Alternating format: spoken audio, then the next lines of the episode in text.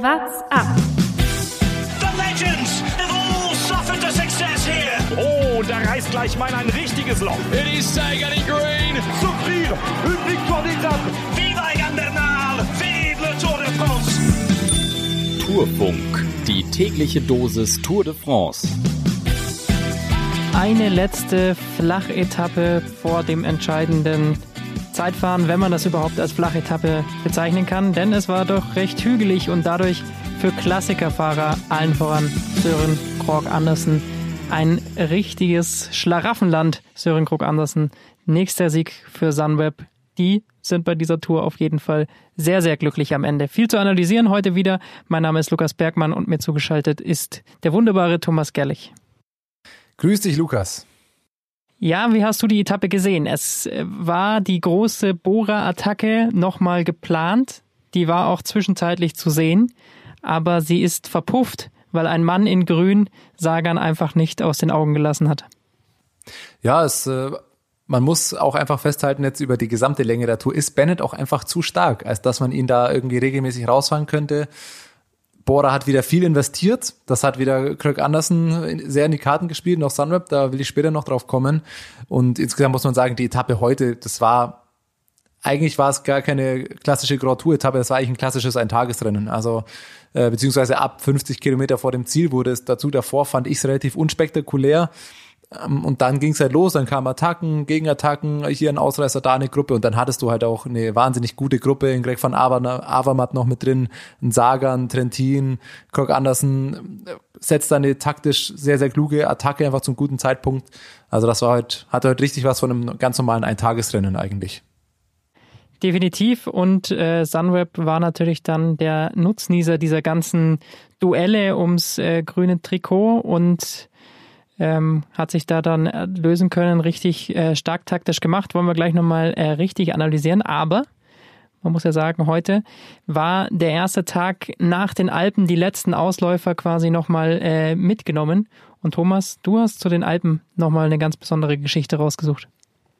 Richtig, wir sind ja jetzt dann langsam Richtung, wir gehen Richtung Juragebirge, morgen geht's da auch rauf und man muss ja auch festhalten, Berge sind ja auch mit der einzige Grund, warum wir Fahrrad fahren, warum wir diese Rennen schauen und ich habe heute mal wieder festgestellt, dass ich in Erdkunde nicht allzu gut aufgepasst habe, nämlich als ich mich über die alpidische Orogenese informiert habe.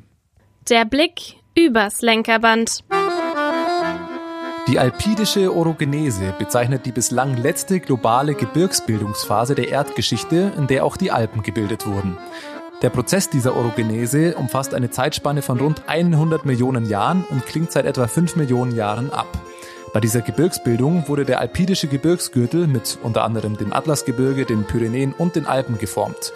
Dieser reicht aber bis zu den westlichen Gebirgen Indochinas und Malaysias und damit auch dem Himalaya. Hättest du gewusst, dass die Alpen aus demselben Gebirgsgürtel oder demselben Gebirgsgürtel zugehören wie das Himalaya? Ich hatte in Erdkunde früher äh, tatsächlich mal in einem Jahr eine 4 oder eine 5, glaube ich. Oh, das ist in stark. Erdkunde schon schwierig äh, zu bekommen. Also da brauchst du mich überhaupt nicht fragen. Aber ähm, so ein bisschen erdkundetechnisch kenne ich mich in Frankreich jetzt nur langsam aus, aber nur durchs Tor gucken. Es ist der bessere Erdkundeunterricht, sage ich. Tatsächlich so. Aber eben krass, dass es bis zum Himalaya geht. Und da habe ich heute mal weitergesponnen. So, das gehört ja quasi ein Gebirgsgürtel, selbe Entstehungsphase, auch wenn es 100 Millionen Jahre Zeitraum ist. Sie sollten auch mal im Himalaya fahren. Hier nicht Everesting an einem Berg, sonst Sie fahrt mal wirklich mit dem Fahrrad einfach den Everest drauf. Das wäre doch mal was. Das ist mir heute mal so als Idee gekommen. Super Idee, Thomas. Wahnsinnsgag. Wahnsinn, ja. ha, ha, ha. Reden wir wieder wirklich über Radsport. Ja, es ging los mit dieser Etappe, ähm, dass Bora eigentlich genau das gemacht hat, was zu erwarten war. Sie haben sich vorne gezeigt, allerdings auch äh, mit Unterstützung von Sunweb.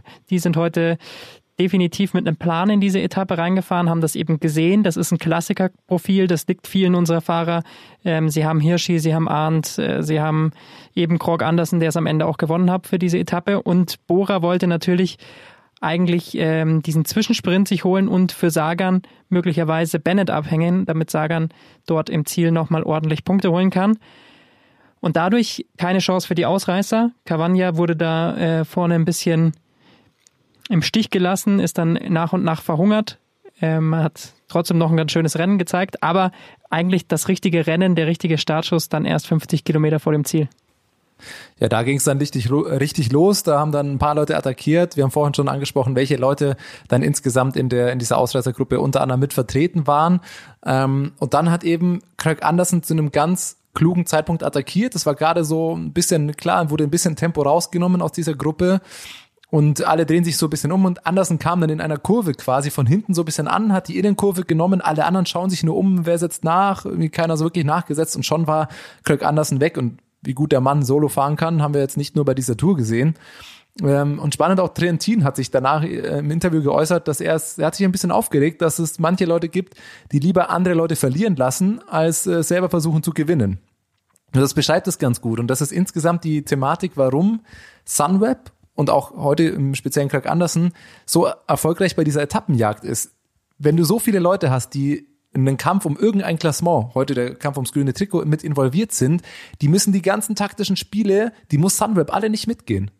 Du hast in diese Gruppe gehabt, da fährt dann, warum sollte Trentin Gas geben, um sich hier sein Bennett noch hinten ranzufahren? Warum, warum sollte äh, Peter Sagan, der es eigentlich am ehesten machen sollte, um Punkte aufzuholen, wenn der sich vorne ranspannt, geht Bennett hinten rein, locker und gewinnt den Sprint am Ende. Also das ist dieses klassische Dilemma, keiner will den anderen ranfahren. Und das ist natürlich für Leute wie Craig Anderson überragend. Der ist in keinem Klassement mehr drin, den lässt dann jeder fahren, da muss man nicht nachsetzen. Und genau den Vorteil hat er. Und genau den Vorteil hat Sunweb. Deswegen sind sie so erfolgreich bei dieser Tour, weil sie all diese taktischen Spiele nicht mitgehen müssen. Ja, trotzdem äh, hat es mich ein bisschen verwundert, dass dann so jemand wie Avamat nicht hinterher setzt, aber da äh, richtige Analyse von äh, Florian Nass in, in dem Fall und von Fabian Wegmann, die dann auch gesagt haben, ja, für einen Van Avermaet ist es viel schwieriger, so eine Überraschungsattacke zu setzen, weil da wissen alle, wie stark der ist und der hat schon so viele Rennen gewonnen. Da, den lassen sie nicht so schnell weg. Diejenigen, die dann noch auf Etappensieg schielen. Und bei äh, Krog Andersen ist ja noch so ein bisschen Fragezeichen, obwohl er jetzt auch schon ein richtig starkes Jahr fährt, obwohl er äh, jetzt die zweite Tour de France-Etappe gewonnen hat. Aber trotzdem hat er einfach nicht so ganz dieses Standing wie ein Van Avermaet, wo gleich alle äh, aufspringen, sondern bei dem guckt erstmal jeder so, ja, wer fährt jetzt diese Attacke zu? Ich glaube, äh, bei Van Avermaet wäre das nicht passiert. Trotzdem hat mich gewundert, dass da keiner ähm, dann mitgegangen ist. Also Trentin hat es ja nochmal so ein bisschen probiert, aber im Endeffekt haben sie ihn dann einfach gewinnen lassen. Ja, aber wenn Craig Anderson so weiterfährt, oder eigentlich sollte es jetzt schon passieren, dann wird der auch nicht mehr lange fahren gelassen, weil also spätestens jetzt sollte doch jeder mal verstanden haben, wie gut der Mann einfach solo vorne ist. Das ist eine einzige Maschine, ein wahnsinnig guter Zeitfahrer, hat heute so schnell dann wieder den Vorsprung rausgefahren. Er hat selber gar nicht wirklich mitbekommen, der hat ja auch noch Vollgas reingetreten auf dem letzten Kilometer, obwohl er schon eine Minute Vorsprung hatte. Hat auch im Interview gesagt, er hat immer wieder über Funk gesagt, sie sollen ihm jetzt mal wirklich bestätigen, dass er eine Minute Vorsprung hat, weil er glaubt selber gar nicht. Ähm, und ja, also ich habe es dann auch nicht ganz verstanden. Dafür ist er zu gut. Das hat er auch dieses Jahr schon bei der Tour gezeigt. Ähm, aber ich glaube, das ist dann einfach der noch nicht ganz so große Name wie eben Greg van Avermaet, der einfach nochmal größer ist. Aber Greg Anderson ist auf dem besten Wege, in genau dieses Dilemma dann auch sich selber reinzufahren. Ganz spannend habe ich auch noch eine Zahl gelesen, vorhin bei Le Tour Data auf Twitter, so diese äh, Datenseite der Tour ich weiß es nicht, auf was sie sich genau beziehen, aber die Message daraus wird klar. Die Führungsarbeit zwischen Kilometer 20 und 145, also nahezu auf der gesamten Etappe. Bora 68 Prozent, Sunweb 17 Prozent. Und das zeigt ja genau wieder dasselbe. Sunweb sind, und das meine ich jetzt gar nicht despektierlich, die sind die Schmarotzer, weil sie eben genau diese ganzen Spielchen nicht mitgehen müssen, wie Bora, die da arbeiten müssen, die Andersrum. irgendwie schauen müssen, Sunweb, dass Sagan da rankommt. Sunweb sind die Schmarotzer, oder? Schmarotzer Ja, sind doch diejenigen, Sunweb sind die Schmarotzer, du hast Ja, Bora als Schmarotzer. Um Gottes Willen, nein, nein, sorry, danke, dass du mich korrigierst. Genau andersrum eben. Was haben wir, kann überall schön schmarotzen, müssen sich nur ein bisschen reinhalten lassen, schön die anderen arbeiten, lassen die ihre, ihre Spielchen spielen. Am Ende haben sie dann starke Männer wie Kirk Andersen, der fährt dann einfach weg. Und genauso haben sie jetzt drei Etappensiege geholt dieses Jahr. Was für Schmarotzer Sunweb. Aber lass uns über die sprechen. Ich meine, sie sind eigentlich mit das Team dieser Tour de France, wenn es nach Etappensiegen geht. Das war der dritte, haben sich dann beinahe noch das Bergtrikot geholt. Gestern, wenn Hirschi da nicht stürzt, ist das auch noch eine Möglichkeit. Und klar, die haben jetzt mit der Gesamtwertung nichts zu tun und äh, die holen jetzt dann vielleicht am Ende kein Trikot. Aber für das, mit was für Vorzeichen sie in diese Tour gehen und was für eine junge Truppe die haben, muss man schon sagen, dieses Team ist im Aufschwung. Und was da die nächsten Jahre kommen kann mit diesen, mit dieser jungen Truppe, ist äh, schon, schon beachtlich. Jetzt kommt nächstes Jahr noch Bardet dazu. Also Sunweb, der Neuaufbau nach Dumoulin funktioniert sehr, sehr gut bis dahin. Da bin ich aber gespannt, wie das laufen wird, muss ich sagen, weil wenn du jemanden wie Roman Bardet dazu holst, dann hast du, da musst du die Tour ganz anders angehen und dann hast du auch ein ganz anderes Standing, dann musst du auch ein bisschen aufs Gesamtklassement fahren und musst dann eben auch ein paar Fahrer für diese ganzen Wertungsgeschichten und so abstellen und dann wird's halt ganz schwer. Dann, weil sowas wie dieses Jahr, dass du drei Etappen gewinnst, stelle ich mir nächstes Jahr ganz schwer vor, wenn sie dann doch schauen müssen, dass sie eben jemanden ähm, fürs Gesamtklassement da abstellen, der dann Bardet hilft, um ihn da irgendwie in diese Top 10, Top 5 irgendwie reinzufahren. Und also dann weiß ich nicht mehr, wie, wie viel da Hirschi oder auch Glück Andersen, wie, ob die dann noch mitfahren, wie weit sie dann alleine einfach fahren dürfen und dann kann eben Sunweb auch nicht mehr nur schmarotzen. Dann müssen sie auch schauen, dass sie den eigenen Mann, also das bin ich gespannt. Das muss dann gut klappen, weil sonst hast du ähm, ja vielleicht ein ähnliches Problem wie Bora, die super stark fahren ähm, und mit die prägende Mannschaft der Tour sind, aber am Ende halt nicht ganz die Ergebnisse einfahren. Klar haben sie jetzt noch eine Etappe für Kemner gewonnen, aber am Ende erwartet man von so einem Team dann doch auch, oder haben sie sicherlich auch von sich selber ein bisschen mehr erwartet. Und genau in dieses Dilemma könnte auch ein Team wie Sunweb ein bisschen reinrutschen. Erstmal muss man sie morgen sicherlich äh, auch nochmal auf dem, auf dem Schirm haben, wenn sie nochmal so stark fahren können. Krog Andersen ist ein starker Zeitfahrer. Ob es dann der Berg für ihn gemacht ist, ist natürlich die andere Frage. Mark Hirschi würde ich nicht komplett ausschließen für morgen, für eine Top-10-Platzierung oder sowas. Podium wird sicherlich schwierig bei denen, die da vorne äh, mitfahren, aber ähm, auf Sunweb-Fahrer sollte man morgen auch mal achten. Da sind ein paar ganz gute Zeitfahrer dabei. Lass uns noch über den ähm, Kampf im, im Grünen sprechen, weil ich es eben interessant fand, dass Bennett genau mal das getan hat, was ich eigentlich die ganzen letzten Jahre bei der Tour immer verlangt habe und mich auch gewundert habe, warum es keiner macht, dass wenn Sagan Antritte hat und in Ausreißergruppen geht, dass dann Bennett tatsächlich hinterhergeht. Also man sieht ja, es funktioniert. Ist Bennett gerade in so einer Überform? Ist Sagan nicht ganz in der Form? Äh, man weiß es nicht, aber auf jeden Fall taktisch hat das Bennett die ganze letzte Woche überragend gemacht. Klar, man muss, Bennett ist in einer, in einer sehr, sehr guten Form. Er ist, er fährt einfach die Ergebnisse ein. Er holt sich nahezu alle Zwischensprintwertungen, da, da sind sie auch einfach gut aufgestellt. Ich könnte mir vorstellen, dass es ihm auch ein bisschen zugute kommt, dass äh, Koenig sich dann auch einfach darauf konzentrieren kann. Ähnlich, also ganz, nicht ähnlich, ganz anders als im letzten Jahr, wie lange Alaphilippe da gelb getragen hat. Da musst du dann halt jemand für Alaphilippe abstellen und dann diese zwei äh, Geschichten oder diese zwei Hochzeiten, auf denen man tanzt, sind dann schwieriger. Da glaube ich schon, dass es ihm zugute kommt, dass für die Koenig relativ früh klar war, okay, sie setzen jetzt alles aufs grüne Trikot Sam Bennett wird ja regelmäßig von dem halben Team da eskortiert.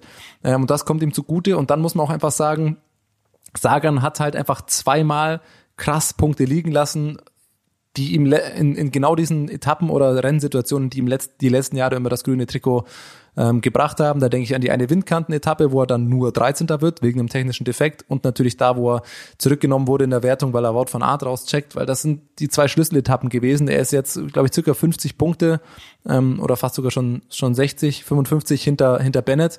Und da hätte er deutlich weniger Rückstand, wenn er auf diesen Etappen einfach geliefert hätte. Da hat er diese hätte, Fehler er gemacht. Vorne. Bennett er wäre vorne, weil als Zweiter hätte er 40 ist dann die Punkte Frage, oder so welche bekommen. Etappen er, ja genau, ist die Und- Frage, welche Etappen und auch bei einer Defekt, welche Platzierung er da noch eingefahren hätte. Aber man muss einfach sagen, Bennett leistet sich keine Fehler.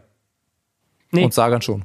Und äh, das ist wirklich beeindruckend, wie Koenig das gefahren ist. Wir haben vor der Tour noch so ein bisschen Fragezeichen bei Koenig gehabt. Am Ende muss man sagen, mit den Mitteln, die sie jetzt dieses Jahr wieder hatten, äh, wahrscheinlich mit das Optimum rausgeholt. Alaphilippe war nicht in der Form, ums Gesamtwert, um, um die Gesamtwertung zu fahren, hat er auch nicht als Ziel ausgesprochen gehabt. Sie haben ihre Etappensiege geholt, zwei an der Zahl und werden das grüne Trikot holen. Von dem her auch eine gute Tour definitiv äh, für Koenig am Ende. Absolut. Ansonsten, weil wir gerade über die Wertung äh, im Grüntrikot gesprochen haben, können wir die anderen Wertungen durchgehen. Da hat sich heute gar nichts getan. Ähm, also sowohl im Kampf um das gelbe Trikot, ich weiß tatsächlich gar nicht. Ja gut, kennen wir Fahrer heute natürlich Cavagna für sein, für sein Solo da vorne. Hm, Hat ihm am Ende dann natürlich auf der Etappe auch nicht viel eingebracht. Ansonsten hat sich nicht viel verändert. Und äh, dann würde ich auch langsam schon ganz gerne Richtung, Richtung morgen schauen, weil du hast schon ein paar Sunweb-Fahrer angesprochen, auf die wir achten müssen.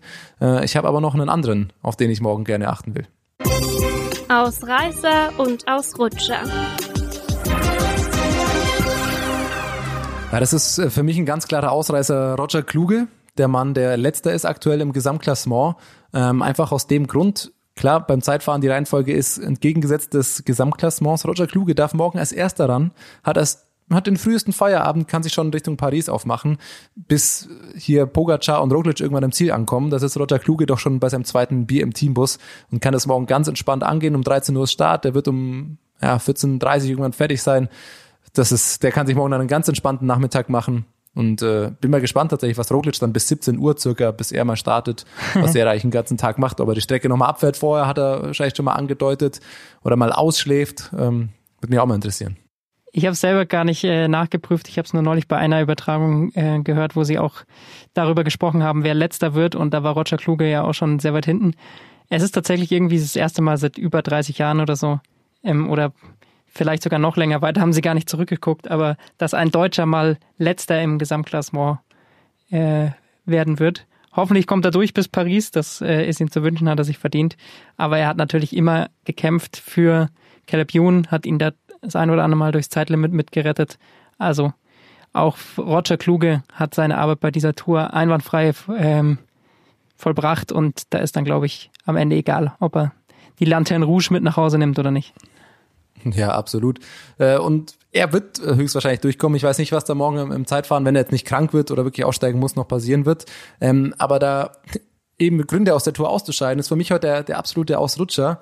Lukas Pöstelberger musste heute aus der Tour aussteigen. Und das ist so bitter, zwei Tage vor Paris. Und ich glaube, das ist mit der beschissenste Grund, den ich, äh, den ich jetzt aktiv wahrgenommen habe in den letzten Jahren, um aus der Tour auszusteigen, weil er, weil ihn eine Biene in den Mund gestochen hat. Und das hat sich dann so, äh, er ist dann noch weitergefahren, er musste dann aber doch ins Krankenhaus und alles. Ich weiß nicht, ob sie das entzündet hat oder was da für Komplikationen gab. Ihm geht's gut, das kann man als Entwarnung äh, schon mal rausgeben. Aber was für eine bittere Geschichte zwei Tage vor Paris. Wie gesagt, ab jetzt, wenn du heute durchgekommen bist, wird nichts mehr passieren. Äh, ja, das ist schon wahnsinnig bitter, dann irgendwie so lange mitgefahren, so viel Arbeit gemacht wie Pesteberger auch und dann musst du zwei Tage vorher wegen einem Bienenstich in den Mund aussteigen. Das ist schon echt, ja, soll nicht lustig sein, aber echt schon eine bittere Geschichte. Vor allem richtig bitter für Peter Sagan, wenn er noch auf der Champs-Élysées irgendwas vorhatte. Denn äh, so jemand wie Pöstelberger ist natürlich da im Flachen einer der besten Anfahrer, die er hat, zusammen mit Oss. Und da fehlt ihm schon einer für Sonntag.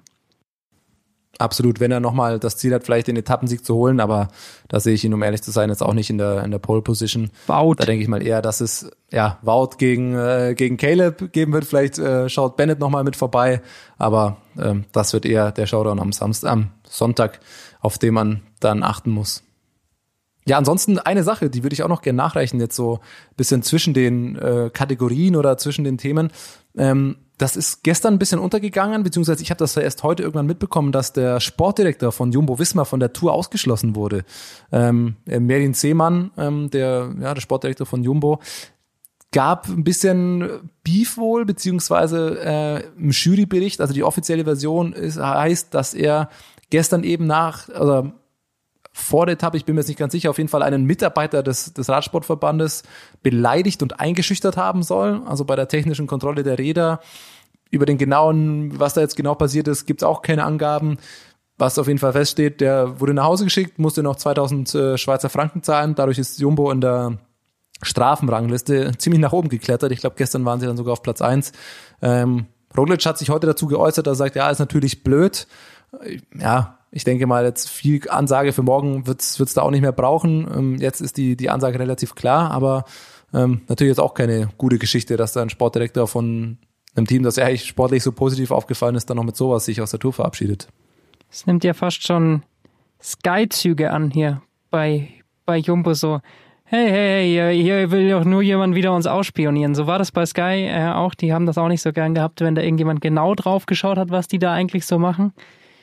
Jumbo, Jumbo, das gehört nun mal dazu. Da darf man dann auch nicht ausrasten. Wir wissen natürlich nicht, wie die Konversation abgelaufen ist, aber äh, ganz klar ist auf jeden Fall, das müssen sie sich eigentlich gefallen lassen. Ähm, das habe ich heute auch auf Twitter ein paar Mal gelesen. So, Jumbo versucht jetzt auf allen Ebenen Ineos äh, Posten einzunehmen. Ja, ja, Und jetzt geht es auch dann in die, in die Sympathiewertung.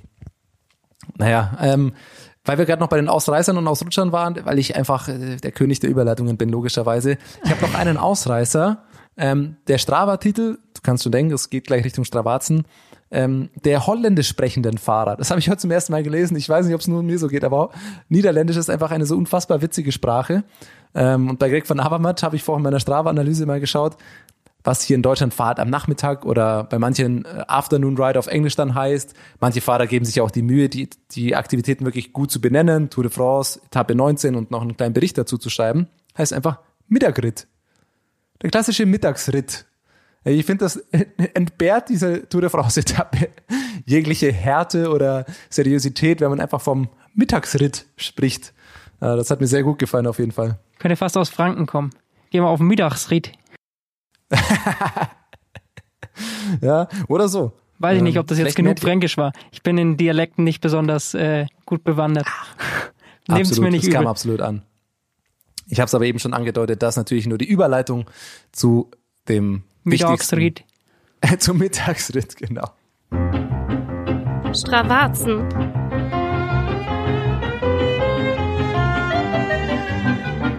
Äh, ja, da habe ich heute zwei Geschichten. Ähm, eine Geschichte ähm, geht dann nach Kröck Andersen um den, um den Sprint danach. Ähm, Luca Mesket ist heute dann auf der Etappe Zweiter geworden. Wenn ihr wissen wollt, was man da einfach leisten muss, um so einen Sprinter noch zu gewinnen als einer der besten Sprinter. Lukas, weißt du zufällig, was deine 30 Sekunden Maximalleistung ist? Meine? Ja. Kommst du auf, kommst du auf 900 Watt?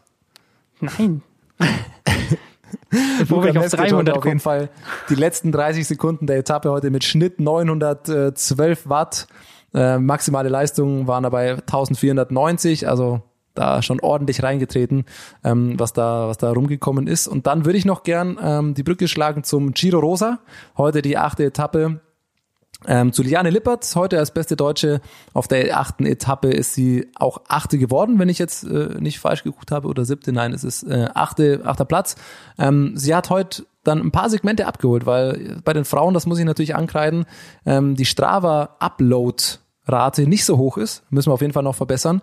Ähm, ihr achter Platz, aber vor allem auch, es gab einen, einen Anstieg noch hinten raus.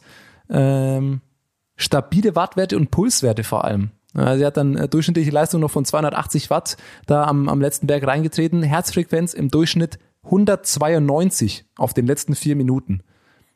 Also da bummt das Herz einfach mal ordentlich.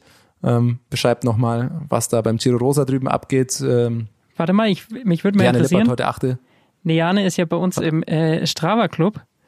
Genau, das wollte ich jetzt gerade noch sagen. Kann sie, sie diese Wochenwertung holen? Nein. Nee. Das Nein, gibt's doch aber nicht. Liane Lippert dritte aktuell bei uns in der, in der Wochenwertung. Selbst wenn du den Giro Rosa fährst, gewinnst du den WhatsApp Strava Club einfach nicht. Äh, aber ich habe natürlich auch schon geschaut, wo sie geschaut, wo sie absolut in Führung liegt im äh, Geschwindigkeitsschnitt. Also da hat, äh, haben alle anderen, da kommt das, also der Führende hat zwar sehr viele Kilometer, ähm, Schnitt von 25,7, ein paar 30er Schnitte hier, sonst wie. Liane Lippert hat diese Woche in sieben Radfahrten einen Schnitt von 37,8 kmh. Okay, Ansage. Da wird sie schätzungsweise diese Woche auch keiner mehr einholen. Immerhin, aber absurd, Das also dass der der Abteilung Rosa nicht ausreicht, um die Führung im Strava Club zu holen. Aber ist ja noch äh, bis Aber Sonntag. das ist genau das, was Zwei Tage hat auch sie noch. gesagt hat. Das ist genau das, was Liane ja auch gesagt hat, dass sie, selbst die Profis, es gibt so viele Hobbyfahrer, die diese ganzen 200 Kilometer Fahrten ständig machen und sonst wie. Und als Profi fähr- hast du ja oft gar nicht so die krassen Kilometer. Es gibt genügend Hobbyfahrer, die mittlerweile echt auf ordentlich Umfänge kommen. Ähm, unter anderem die Gewinner bei uns im Strava Club, weil unter 1000 pro Woche äh, gewinnt man da mittlerweile schon gar nicht mehr.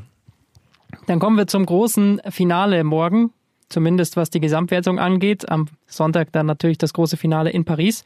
Aber morgen letzte Möglichkeit, nochmal etwas im Gesamtklassement durcheinander zu würfeln. Heute ist nichts passiert. Das heißt, die Abstände sind immer noch genau wie gestern.